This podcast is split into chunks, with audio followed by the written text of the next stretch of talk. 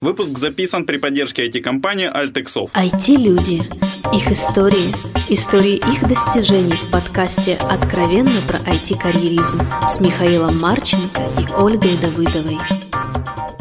Всем привет, это 128 выпуск подкаста «Откровенно про IT-карьеризм», своеобразный юбилей. Оля, это в какой степени двойка? Ой, без понятия. Я же не знаю математику. Я же менеджер по персоналу. Ну что ты от меня хочешь? Седьмая. Я посчитал пока как раз, пока смотрел на тебя. Вот, мы все еще в Севастополе. Спасибо SoftServe, компания, которая нас привела в Севастополь. А сейчас у нас в гостях, наверное, это относительно небольшая компания. Мы в гостях, или у нас в гостях. Это всегда сложная ситуация, когда мы приезжаем. Относительно небольшой компании севастопольской, дорогой гость. Я не уверен, что смогу правильно произнести. Мы с Олей очень долго спорили, как правильно это название произносится. Поэтому мы даем тебе полностью представиться, где ты работаешь, кем ты работаешь, как тебя зовут. Я работаю QA-менеджером компании Adiax. Зовут меня Adiax, Александр. Таки. Adiax, да. Компания достаточно большая. А, ну, лет и немного, скажем так, по-моему, 5 лет с момента Человеков создания. сколько? А, если так посчитать, по человек 500, наверное. Ну а в Украине или в, в, в Украине большая часть. В Севастополе у нас вот одна группа здесь пока. А где основная тогда? В Севастополе нет, мы в Севастополе единственные. А. От Адьякса. Ну, а Адьякс еще где? Э, Киев, Львов, Харьков. Э, мы просто из Харькова, и как бы мы вроде все компании харьковские знаем, но большую часть. Нет, там есть группа тоже наша, разработчиков. Это какая-то тайна. В Новосибирске есть группа небольшая. Ну, тех, кто плохо работает, их в Новосибирск. Отправляют в Новосибирск, однозначно. Окей, вернемся к нашим стандартным рельсам. У нас есть такой первый классический вопрос про IT. Как ты попал в IT? Ну, это было давно, это еще было на втором курсе. Севастопольского. Севастопольского национального технического университета. Очень хотелось кушать, поэтому был, как сказать, контакт с одной из туристических фирм, которая заказала сайт. Это был первый опыт, на который... На PHP? Нет, тогда было HTML. Это было очень давно, это было 15 лет назад. То есть PHP тогда только начинался, там это был PHP 3. Вот, я еще с ним не был знаком особо. Поэтому был просто набор HTML страниц. Работы было очень много. В течение месяца я его десятки раз переделывал, потому что это был первый ресурс. Вот, я делал и дизайн, и верстку. То есть я вот именно на нем, это я учился первое мое вхождение именно в веб-разработку. Вот, но я его сделал, то есть там... Так хлеб непростой был, я так Да, понимаю. был очень непростой, но и цену заплатили тоже непростую. То есть я им все по часам посчитал, я догадался, что нужно посчитать по часам. Вот, то есть оплата была достойная. Как студенту было очень замечательно хорошо. А на под... второй курс хватило. Да, на второй курс хватило, а потом как сарафанное радио, сказать, пошел по рукам, одна турфирма, другая, третья, четвертая. То есть я где-то в районе четырех турфирм делал им ресурсы. Слушай, вот такой есть такой провокационный вопрос. Я у нас вот плохой полицейский, mm-hmm. хороший обычно. А сейчас бы этот сайт было стыдно показать или нет? Честно, нет. То есть я на него потратил достаточно усилий, то есть я с самого начала не хотел выпускать ложовый продукт. Вот, поэтому, то есть я сделал на совесть. И он до сих пор работает? Э, к сожалению, нет, даже этой турфирмы уже нет. Это было 15 лет назад. Вот, печаль. Вот. А, в дальнейшем, как бы я закончил университет, то есть продолжал заниматься тем же самым, но э, перекинулся на C++. То есть я работал в аутсорсной компании здесь, в Севастополе. Альон? Нет, э, Импульс 2 называлась, ее сейчас тоже уже не существует, это было очень давно. Значит, э, разрабатывали программный продукт для эмуляции работы, по-моему, атомных электростанций для каких-то китайцев, но через Германию. Там вообще все сложно было. Писали на C++. А деньги проходили все равно через Швейцарию. Ну, неважно, да, там особо у нас ничего не оседало. А в дальнейшем, э, как Слушай, бы... прости, вопрос, правда, просто насколько это интересно. Ага. То есть, с одной стороны, по идее, это очень нудная область, но с другой стороны, блин, это все же не игрушки для Фейсбука делать. Ну, там, да, там было очень, ну, как бы углубиться, что ли, в этот... Ну, если не ну, мне, заним... мне это лично интересно. Я да. занимался интерфейсом исключительно, то есть это под э, двумерную графику, рисовался интерфейс. Я уже особо там и не помню, что мы там конкретно делали. То есть э, все эти манометры, датчики, вот это просто отрисовывали и выдавали интерфейс разработчикам, которые писали математику, они уже это как-то использовали для себя. Вот. Работал я с ними около года, получил контракт в Германию. Но особо там ничего такого не сложилось, поэтому как бы... В смысле, не задержался за год в Германии или не поехал Э, потом? Я как бы не задержался там, скажем так. То есть э, было поставлено условие, что если мы как бы, ну не условие, а то есть если мы здесь доучиваемся, э, получаем высшую, более высокую классификацию, то есть я учился до магистра, то есть магистр получает больше денег, чем специалист. Я остался поучиться магистром и, соответственно, пролетел. Но ребята, которые уехали до меня, они все равно вернулись. То есть там бесперспективно, безрезультатно было. А в другие германские компании Э? Не было такой цели. То есть я уже как бы здесь вернулся и все. То есть там компания называлась, насколько я помню, T-System. Это один из подразделений концерна Mercedes. То ли их купили, то ли что.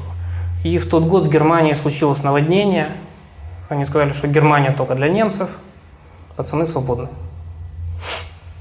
Они Вот. любят так периодически, что Германия Ну, только для немцев. Да. 41-й, напомнить надо. Скорее 45 ну ладно, давай вернемся от политики. Вернемся, окей. А, А, значит, что дальше здесь? Дальше здесь был жестокий фриланс. А. Бессердечно. Да, жестокий бессердечный фриланс, но параллельно как бы надо чем-то заниматься. Всю жизнь мечта детства была, интернет-клуб хотел. Ну, вот. ну финансово это удалось. Свой собственный, Да. чтобы уже наиграться. Вот с детства, вот да, очень. вот. Я, я там ночевал и спал. Ну, это период жизни определенный. Вот. Началось все с одного небольшого. Параллельно, конечно, шел постоянно фриланс, как подпитка, потому что деньги уходили очень быстро. Вот. Потом как-то... А какой это год был? Это, сейчас скажу, это был 2005, наверное. Как раз вот пик интернет-клубов это самое был. Вот. Потом как-то получилось, что у нас на районе слишком много стало. Мы решили немножко объединиться там с самым удачным, чтобы задушить всех остальных. В общем-то, мы переехали в одно помещение. У нас был единственный интернет-клуб в Севастополе на 36 компьютеров.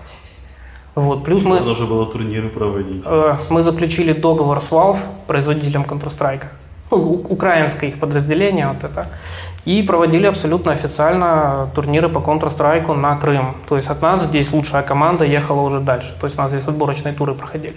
Мы оформляли все это полностью с охраной, с бейджиками, с э, турнирной таблицей. стриптизершами. Да, ну там Группа поддержки. группа поддержки, да, это так называется.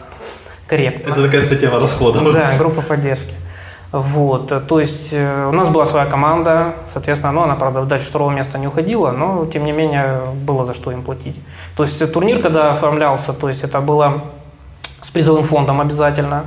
То есть мы ни копейки не брали в этот день, когда или два дня, когда это проходил турнир. То есть все, что было сложено в общую казну от команд, там вступительный взнос, все шло на распределение для трех команд. Вот. Э, Ну, сколько было реально времени мы это просуществовали. Э, Когда начал уже как бы на спад уходить этот пик Когда интернет-клубов. пришел широкополосный интернет в дома. Да, да, да, да. Когда он пришел в дома, это уже было видно, что нужно как-то что-то еще думать. Вот и детство уже, детство уже заканчивалось, поэтому... а, Как говорил один мой знакомый, самое сложное это первые 40 лет детства. Ну да. Вот, поэтому как бы ближайшие потом в течение года-полтора я опять вернулся в фриланс, занимался, там много чем занимался, разработкой в разных областях, ну, в основном веб-разработкой. А после чего как-то попросили меня, я тогда, ну, как бы предпринимателем был частным, да, чтобы у меня студент прошел практику. Ну, я думал, ну, что бы нет. Взял студента, начал ему задачи подсвоить. Он же бесплатный студент, что бы нет, пускай работает. Смотрю, как-то вот все получается. Начали вдвоем уже работать. А потом нашел партнера. Ну, как-то мы случайно тоже состыковались, я когда-то на него фрилансил, потом я говорю, там, мол, смотри, у меня тут человек есть, мы работаем. Он такой, опа, говорит, замечательно, давайте как бы я вам даю вливание денег, ну и начинаем что-то делать. Вот, начали под это дело набирать людей, а, начали получать проектов от него, проекты хорошие, нормальные. Именно начали с разработки, то есть на PHP писали, разрабатывали там, ну там много чего было. Не могу, к сожалению, проекты они до сих пор коммерческие, и как бы мы не имеем права раскрывать сути. Но это была значит, разработка программного обеспечения, ну, логистики для управления складами. То есть веб. Местными? Нет. Э, Могу сказать, что это была Австралия. А, Ездили на командировку познакомиться Да нет, заказчиком? какой, там, там столько посредников было, что мы даже не знали. Мы потом узнали, когда у нас всплыло там. Вот. Причем этот продукт э, в Шанхае на Экспо, по-моему, да, у них выставка называется. Я давно не был. Вот, был, он Шанхай котировался в Шанхае тогда на этой выставке, то есть там очевидно отработали мы хорошо. Ну, там, конечно, и пиар-менеджеры поработали, то есть как оно работало, знаем только мы в то время. А, вот. Какие-то, опять же, годы? То есть, это, да, это недавно, это был уже 2007-2008, где-то вот так. А, и тут кризис? А, как-то он нас особо не коснулся, потому что мы на местных вообще никогда не работали. Такое ощущение, что кризис реально был только в Харькове, с кем мы не общаемся. В Крыму его точно не было. Э, не знаю, ну как бы... Ну, в айтишном сегменте? В айтишном сегменте не было, потому что все работают... Кризис был создан искусственно, если вернуться опять к политике. И он был создан там, где нужен был. То есть в нашей сфере его, я считаю, что его не было. Ну, в Харькове, как минимум, ну, ряд больших компаний позакращали многие. Ну, ПМов, ну, это не просто по- ПМов, повод был но... избавиться от балласта. От ненужного балласта, однозначно. Вот. Тогда мы были достаточно маленькие. В Крыму балласта нет. Нет, нет просто у нас балласта не было. У них люди работают здесь, понимаешь? Вот. Потом, потом начали, да. Прости, меня просто они хорошо видят альтернативу, как мальчики бегают и продают кукурузу на пляже. Да, вот он, он сегодня целый день возмущался тем, что здесь рабски используется труд детей. Меня раб, правда, смущает количество детей, которые там лет до 10, до 12 А, а у меня это вызывает уважение. Вот да, конечно, правда. это деньги получают они же. Конечно. Но, во-первых, неизвестно, кто получает деньги за их труд. Я думаю, им тоже кое-что оседает. Они бы там этим не занимались. Они с таким энтузиазмом, извини меня, это делают.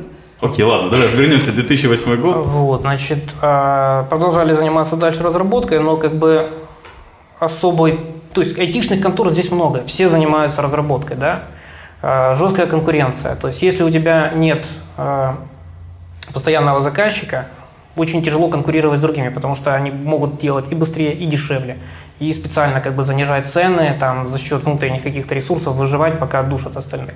Поэтому было как-то принято решение еще порыскать в сегменте тестирования. Вот. Ниша оказалась не занята вообще.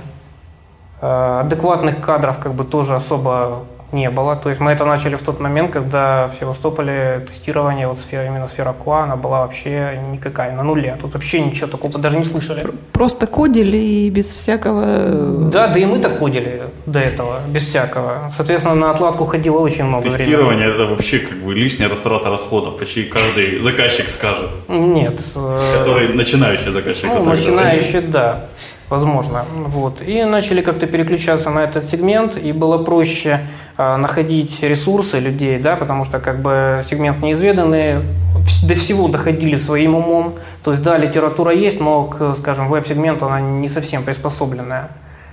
А, вот. Поэтому брали исключительно студентов грамотных, быстрых, умных. И в течение там, полугода, года мы выработали собственную схему, а, наработали собственные кадры, и я считаю, что мы сейчас неплохо. То есть у вас своего рода мини-тренинг-центр для QA? Э, ну, можно и так сказать. То есть, как бы мы не набираем людей с улицы и говорим, пацаны, давайте мы вас учить будем. А в момент, когда как бы у нас есть необходимость, то есть, скажем так, режим необходимости, мы начинаем искать людей, скажем, из 10 резюме отбираем не более одного-двух, э, проходит собеседование, после этого, ну не знаю, но из оставшихся, там, скажем, 5 человек, там один-два максимум. А как отбираете, по каким Я критериям? Сейчас Оля должна задать этот вопрос. А, как отбираем? Отбираем личная беседа, то есть как-то опыт у меня есть в этом. То есть я сразу вижу, будем мы с ним работать или не будем, потому что есть очень много факторов. Первое, если хочется иметь успешную команду, то люди в этой команде, команде должны уважать друг друга, они должны быть сплочены в этой команде. То есть если человек, скажем, с психотипом приходит, он да, он может там 7 пядей в лбу иметь, но у него психотип, который вообще не подходит под эту команду, то это просто либо ее развалит, либо это будет мучение со всех сторон. В конце концов, мы все равно расстанемся. Доктора Хауса вы не взяли бы? А, почему бы? Если найти как бы общий язык, а найти можно в принципе с каждым. А кто обучает? Ты? Еще кто? Значит, у нас э, распределено так. То есть у нас есть несколько микрокоманд в группе. У каждого есть тимлит. Обычно стажер интерн, да, мы его а, пристегиваем к тем лиду, который его учит. А, если в течение двух недель стажер проявляет чужие способности, то можно считать, что его взяли. То есть, если мы с ним Такой не сунем, такого мини-испытательный срок, да? То да, две такой... недели. То есть, угу. за две недели видно сразу. То есть, да, человек может многого не понимать еще, но всегда видно, хочет он, может, будет или не будет. А можешь как-то рассказать подробнее про обучение, в чем оно заключается? А, обучение, в принципе, вводим в наш workflow, да, нашу рабочую последовательность, а, объясняем изначально базовые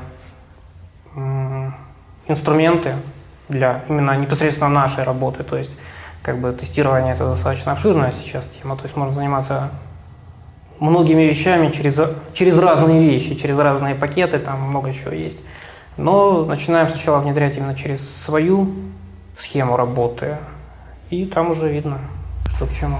Окей, okay. Э, это где-то 2008-2009, вот ты понял, что нужно переключиться? 9 и 10 это уже вот мы начали, когда заниматься тестированием. Это все еще не ADX? Это в 2010 году ADX, то есть мы уже три года ADX. Это, то есть вы его создали, вы к нему подключились? Э, мы просто как бы с ним работали в компании, да, но мы не знали, что мы с ними работаем, ну, как обычно это делается. Э, был такой момент, когда мы вдруг внезапно узнали, что мы работаем на компанию Adiax, но как бы неофициально, через там третьих лиц.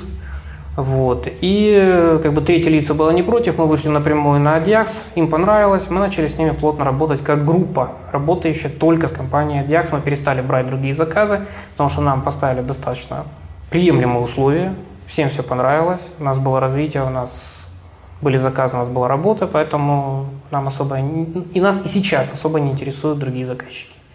То есть на данный момент, на данный момент мы вообще являемся официальным представительством компании Diax Севастополя. Вот здесь это только QA получается? Здесь QA сейчас. Ну, в смысле, не в комнате, а в принципе в? В принципе, в офисе, да. То есть здесь только тестирование. А как же заповеди Скрама, что команда должна быть вместе, вместе должны работать QA-девелоперы? Вполне справляемся. То есть э, у нас создаются как бы чаты, ну, я думаю, все так работают да, в скайпе.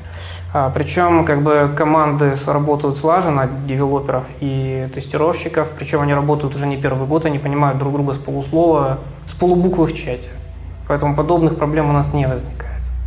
Окей, а, если человек не, ну, не прошел отбор к вам, у него есть какой-то шанс стать QA-щиком или нет? И, и да это? почему бы и нет? Может, он просто нам не подошел. Я же говорю, что э, он может быть и э, достаточно продвинутым в этой сфере, просто, допустим, если он не подходит нам психологически, то я не буду его брать. Были прецеденты, поэтому я не хочу. Окей, я тогда, наверное, по-другому сейчас формулирую вопрос. А как вот подошел к вам, не подошел, как э, QA-щик начинающий может развиваться, за счет чего? Какие курсы, книги, задачи, интересы, хобби? Ну, я знаю, что в Севастополе есть только SoftServe, который э, проводит курсы. Серф. Да, SoftServe. SoftServe, да, пардон. Э, занимается курсами. Э, да, к нам от них э, попадают люди, и все зависит от человека. То есть, если он хочет учиться, он будет учиться. Если у него есть способности, он будет это делать. Просто люди с корочками, которые не представляют вообще, что им читали, о чем они говорили, это, к сожалению, очень частое явление. То есть он приходит с бумажкой, я вот тестировщик. Только для себя учите или еще для кого-то? Только для себя. Вот мы учим, набираем людей только для себя. Угу. Вот. Э, приходит с этими корочками, но он абсолютно не в сфере, ну, бумажка есть. Окей, ладно, я попробую еще раз перефразировать вопрос. Ты что-то хочешь такое выведать? Да, Непонятно да, что, да. правда? Вот к тебе пришел Кей, да, там, угу. с горящими глазами, подходит по психотипу, вот занимается. И вот он понимает, что он может что-то у себя улучшить, но не знает как. Он приходит и говорит, Саша, скажи мне, вот, вот я хочу стать лучше. А в том-то да, то вот это самый хороший момент в этой работе. То есть, если человек приходит и говорит, я хочу стать лучше, мы ему начнем давать более серьезные какие-то задачи, которую он на данный момент не может выполнить, но очень хочет. А тут уже начинается, умеет он учиться или не умеет. Научили в университете учиться или не научили? Мне чем-то это напоминает, когда учатся, учат плавать детей, выкидывая их из да, лодки. Приблизительно так. Э, сфера еще, скажем так, не особо изведанная. Если человек найдет какой-то свой путь, э, это вообще замечательно. То есть какое-то свое решение. У нас, вот, мы, допустим, э, разрабатываем под себя утилиты абсолютно спонтанно. То есть люди приходят, начинают о чем-то думать, говорят, а можно вот это сделать лучше мы садимся и думаем. То есть я слушаю каждого. Если человек предлагает какую-то отдельную мысль, да, пускай она будет немножко там ну, не... Фееричная. Фееричная, да, но мы из нее обтесаем, сделаем что-то более приземленное. Это, это прям какой-то исследовательский центр да, качества. а мне это нравится. Поэтому как бы мы и растем постоянно. Окей, тогда... Миша, что-то не, не, я, я получил ответ. Ты удовлетворен. Да, я просто, мне, мне интересно еще, наверное, немножко под другая часть. Опять же, к тебе пришел мальчик, uh-huh. там, или девочка, все равно. А, он к вам не подходит по психотипу, но он, он классный. Uh-huh. Вот, ну, вот он классный, понимаешь, ну, просто, что вот с вами он не сработает, он легко представляешь, там, что он с кем-то может сработаться. Uh-huh. И вот у него есть какие-то, не знаю, вот, вот ты можешь как, почему ты можешь определить, есть у него задатки QA или нет, в принципе, не только сработаться. Что ты ему посоветуешь тогда сделать? Или просто иди? Ну как, посоветовать куда-то податься, ну они и так прекрасно заданы, резюме рассылают, где попало. То есть, если по психотипу не подходит, я его брать не буду, ну, что-нибудь скажу на напутствие, конечно. Ну, то есть, вообще напутствие? Да. Окей. А, давай тогда дальше потихоньку. У тебя там было очень плотно указано, что ты работаешь э, с Selenium PHP, Drupal. Как это связано? Публикацию у тебя есть на эту тему, я вспомнил. Да, есть две. А как это связано с QA? Ну, вот я теперь понял, что это связано просто с твоим прошлым, получается, или нет? Нет, э, Selenium, это, соответственно, это просто... Э, Фреймворк для автоматизированного тестирования. Да, для автоматизированного тестирования. А, Причем Selenium как бы уже устарел давным-давно, то есть на данный момент той же, э, теми же той же группы разработчиков он заменен на веб-драйвер. Вот. Вкратце в чем различие, если Selenium PHP работает исключительно через Java интерфейс, Java имеется JavaScript, то э, WebDriver работает нативными э, инструментами к каждому браузеру, он просто работает быстрее, поэтому это как бы э, автоматизация тестирования 2.0 версия. Вот, под это дело, да, мы писали собственный фреймворк на PHP, долго этим занимались, э, потом мы его немножко забросили. Мы сделали, да, на нем несколько проектов, не то, что мы как бы забросили, потратили деньги, мы э, отработали его на нескольких проектах, он себя изжил. Вот. Скажу, что мы э, занимаемся только Drupal, то есть все наши ресурсы пишутся с использованием CMS Drupal. Э, у Drupal есть как бы встроенный собственный тестовый инструмент. Сейчас я подведу к чему я все это веду. Собственный встроенный интерфейс, ой, инструмент для тестирования. Вот, но он как бы очень простой. А, Simple Test модуль такой называется. Нам же удалось, используя вот этот фреймворк, который мы писали ранее, то есть WebDriver PHP, а, интегрировать в Drupal и переделать его под себя так, как нам удобно. То есть на данный момент мы производим тестирование не только а, функциональное снаружи, но с использованием интерфейса от а, Simple Test и изнутри, одновременно и снаружи, и изнутри. То есть это хитрое. Мы, да, мы выложили на Drupal.org а, абсолютно официально от а, Diax, то есть этот пакет там есть, кому интересно. То есть мы его поддерживаем периодически, ну не так часто, как бы хотелось, но тем не менее. Вот тут у меня посидела такая мысль, то есть вы, получается, специализируетесь на автоматизированном тестировании? Не только. Вот мне как раз интересно, то есть, что, как вы акцентируетесь на что? В автоматизированном тестировании, во внутренних uh-huh. исследованиях, по сути, и на что не? В автоматизированном, то есть ну, Я скажу, что автоматизированное тестирование, это, ну, на мой взгляд, должно быть как а, необходимость. То есть, если в нем необходимости нет, лучше этого не делать, это трата денег в принципе, клиента. Многие всякие сторонники ТДД с тобой не согласятся. ТДД – это разные вещи. Но это тоже тестирование. Да, но и то, тоже автоматизированное. То, да, то тестирование, разработка через тестирование. А здесь, по идее, девелоперы уже пишут код, который нужно покрывать. Здесь поломали, здесь починили, все заново нужно переписывать. Там есть такая проблема. Потому что где-то сломали, сломалось и тут. Тут починили за счет того, что упало здесь.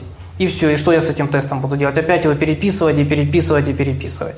В ТДД там наоборот, мы сначала пишем тесты, а пока у девелопера тест не заработает, мы его даже и не смотрим на него. Ну, все равно там, ну да, там получается проблема раньше, то есть, ну тогда, получается, должны эти два уровня совмещаться просто. Ну, об этом мы еще подумаем. Окей, а на что вы акцентируете внимание при вот, э, развитии внутреннего? Изначально, как бы, тестирование веб-продукта, он разделен на две части. Это тестирование верстки, потом тестирование функционала и как эту верстку положили на этот функционал.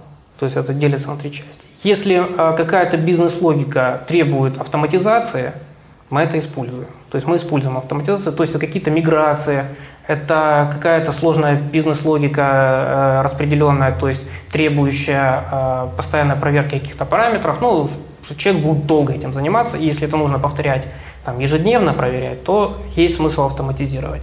Автоматизировать какие-то формы, или же э, какие-то, я не знаю, там, элементарные процессы, я считаю это бессмысленно.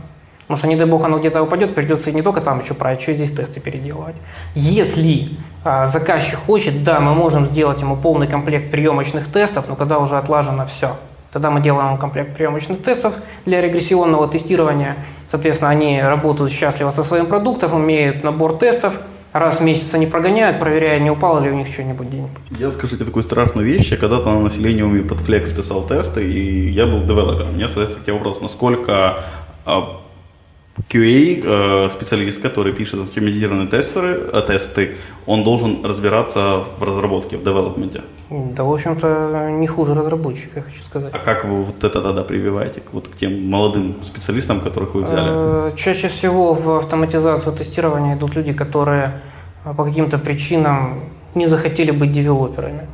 Такое бывает то ли у них не был недостаток знаний, чтобы стать девелопером, то есть они не хотели идти джуниорами куда-то, или хотели наоборот, но никуда не могли попасть.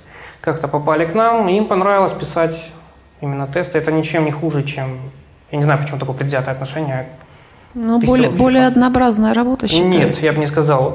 У нас, допустим, э, каждый э, сотрудник да, имеет не один проект, а два или три, переключаясь между ними. То есть постоянной загрузки на одном проекте никогда нет. Соответственно, у него идет постоянно смена э, проектов и смена э, окружения. Не зацикливаешься на одном. Очень удобно, на мой взгляд.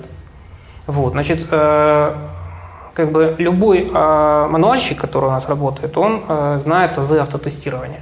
Если он видит, что у него есть необходимость вот это автоматизировать, он не тратит на это время, он просто берет свободного автоматизатора, разработчика там, тестов, ставит ему задачу, он ее быстро делает, потому что он в этом крутится. Не, не он тратит там какое-то время, а здесь человек, скажем, за 6-8 за часов пишет ему этот тест и отдает ему в руки. Так как человек знает эти азы, он умеет пользоваться этим тестом.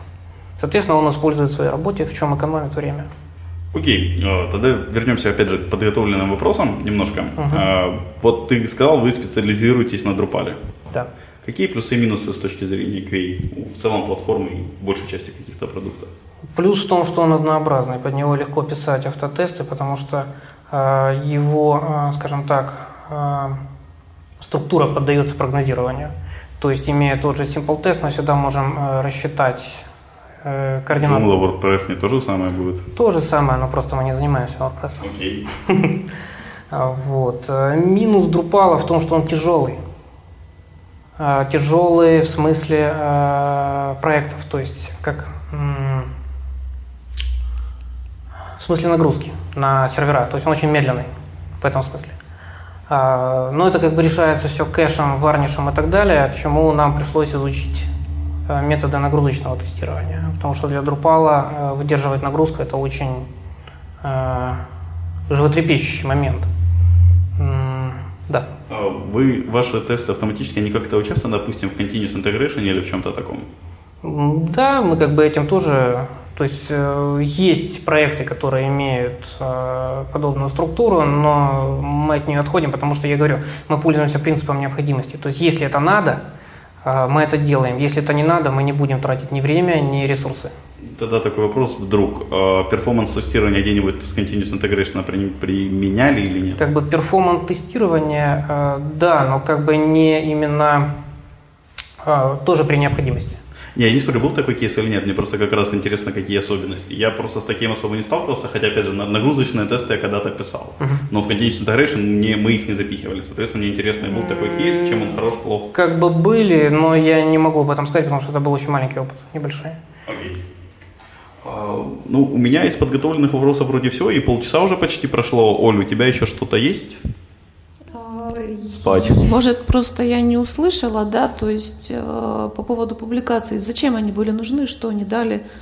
Э... Значит, на момент, когда мы разрабатывали наш первый фреймворк, ну, было как бы интересно донести миру и всю эту структуру, как ее можно построить. Значит, э, на официальном сайте компании там есть небольшая публикация, как запустить вот именно WebDriver 2.0, как собрать под него э, тестовую платформу, соответственно, как запустить все это в Continuous Integration, там это было, да, ну, мода требует, надо было. А, вот, то есть, как бы, это была статья, которая, как бы, показывала, что компания это умеет. Вот. А, то есть, это и для них плюс, и для нас, для меня плюс. А, потом было несколько поездок на, как он назывался, Selenium Camp, что ли? Который в Киеве? Который... Да, в Киеве, в Киеве. Коля Лименков делает. Да, да, да, да, да. Мы там представляли этот э, фреймворк. Вот. Тоже познакомились с людьми, которые пытались что-то подобное разработать, причем там под разные платформы. Но мы как бы потом от PHP отошли, мы подошли ближе к Java, то есть именно Java. А, то есть а, там более гибкая структура объектного кода, и было гораздо удобнее и быстрее писать эти функциональные тесты, пока мы еще покрывали ими полностью проекты, старались покрывать. Но потом мы все-таки вернулись к принципу необходимости, то есть мы это делаем именно на той части проекта, где это необходимо. И бессмысленно его покрывать полностью. Это просто, а, ну, если клиент хочет, почему бы и нет? Его деньги, он, он платит, мы танцуем. Ну, вроде да, ответил. Да, да, да. Что, что, что дальше? Чем мы будем, чем мы будем заниматься дальше? Ты. Ты, конкретно а, ты. Чем я. Пока буду развивать эту команду, будем продвигаться дальше. То есть, как бы по оценке компании, если мы там три года назад были на уровне двоечки, да, ну, критерии, скажем, абсолютно условные, то сейчас как бы 4-5 мы уже смело имеем. Из скольки? Ну, из 10, конечно. А. То есть совершенству нет предела. То есть свою работу мы выполняем хорошо, все довольны, клиент доволен, двигаемся дальше. Количественно тоже собираетесь э, расширяться? Еще? Да, мы сейчас вот буквально в течение последнего месяца немножко увеличили штат, причем мы уже как бы, ну, были срочные проекты, работы, мы уже брали подготовленных людей. А откуда берете подготовленных? Есть Хорошо. вариант. Вот. А, и в дальнейшем, то есть как бы планируется со стороны компании увеличение количества проектов, соответственно, будем расти дальше. Задачи есть, уже поставлены. Окей. А мой любимый финальный вопрос. Посоветуй две книги нашим слушателям. Я тут выписал кое-что. Ну, это так. То есть большую часть там доводишь доходишь сам, потому что та информация, которая... Кстати, не обязательно было технически, я так на всякий случай. Mm, я понял. А, значит, большую часть информации, которая дается в книгах, она требует допилки, скажем так, под нашу именно специфику, специализацию, да, потому что у нас как бы своя стезя в работе, то есть у нас есть свой workflow, которого мы придерживаемся, и не вся документация, которая есть, как бы применима для нас на данный момент. Вот, ну, базовое это вот то, что я использовал в своих начинаниях, то есть тестирование черного ящика, но это классика, оно даже в университетах преподается. Ну, действительно, это грамотная вещь, она грамотно описана, и она дает как бы э, базовую платформу, от которой можно двигаться туда, куда тебе интереснее. То есть э, там нет жестких никаких таких рамок, которые говорится, делай вот так, и это будет хорошо, потому что такого не бывает. То есть даже любой проект, который к нему начинаешь э, применять какие-то наработки, он всегда эти наработки требуют допилки, потому что и заказчики другие. Бывает и команда девелоперов другая, поэтому не бывает ничего стабильного. Вот. И, соответственно, вот мы пытаемся внедрять ТДД, то есть тоже книга, вот есть такой Кен Бек, там мы применяем как бы его э, наработки ну, пока с девелоперами очень тяжело ТДД применять. То есть у них своя. А где логика. ваши находятся территориально? Разработчики? Угу. Киев, Харьков, Львов. Насчет Харькова точно не знаю, кстати. Была, по-моему, команда в Харькове. Насчет ТДД, то, что я слушал от всех людей, на ТДД самый эффективный, чуть ли не единственный способ подсадиться. Да, но... Это чтобы был в команде человек, который уже работает по ТДД. Сначала, да, сначала нужно найти такого человека, и потом заставить всех остальных. Ну, вы скажите, вас бонус, мы поговорим. Вот, уже после записи. И самое последнее, пожелать что-то хорошее нашим слушателям. Развиваться. Развитие – это жизнь. Если нет развития, все скучно. Окей, большое спасибо, Саша, что поговорил с нами, ответил на наши вопросы. Большое Конечно. спасибо слушателям, что слушали нас. Все вопросы и пожелания мне на почту шами 13 собака Всем спасибо, всем пока. Пока-пока. До свидания. Откровенно про IT-карьеризм с Михаилом Марченко и Ольгой Давыдовой.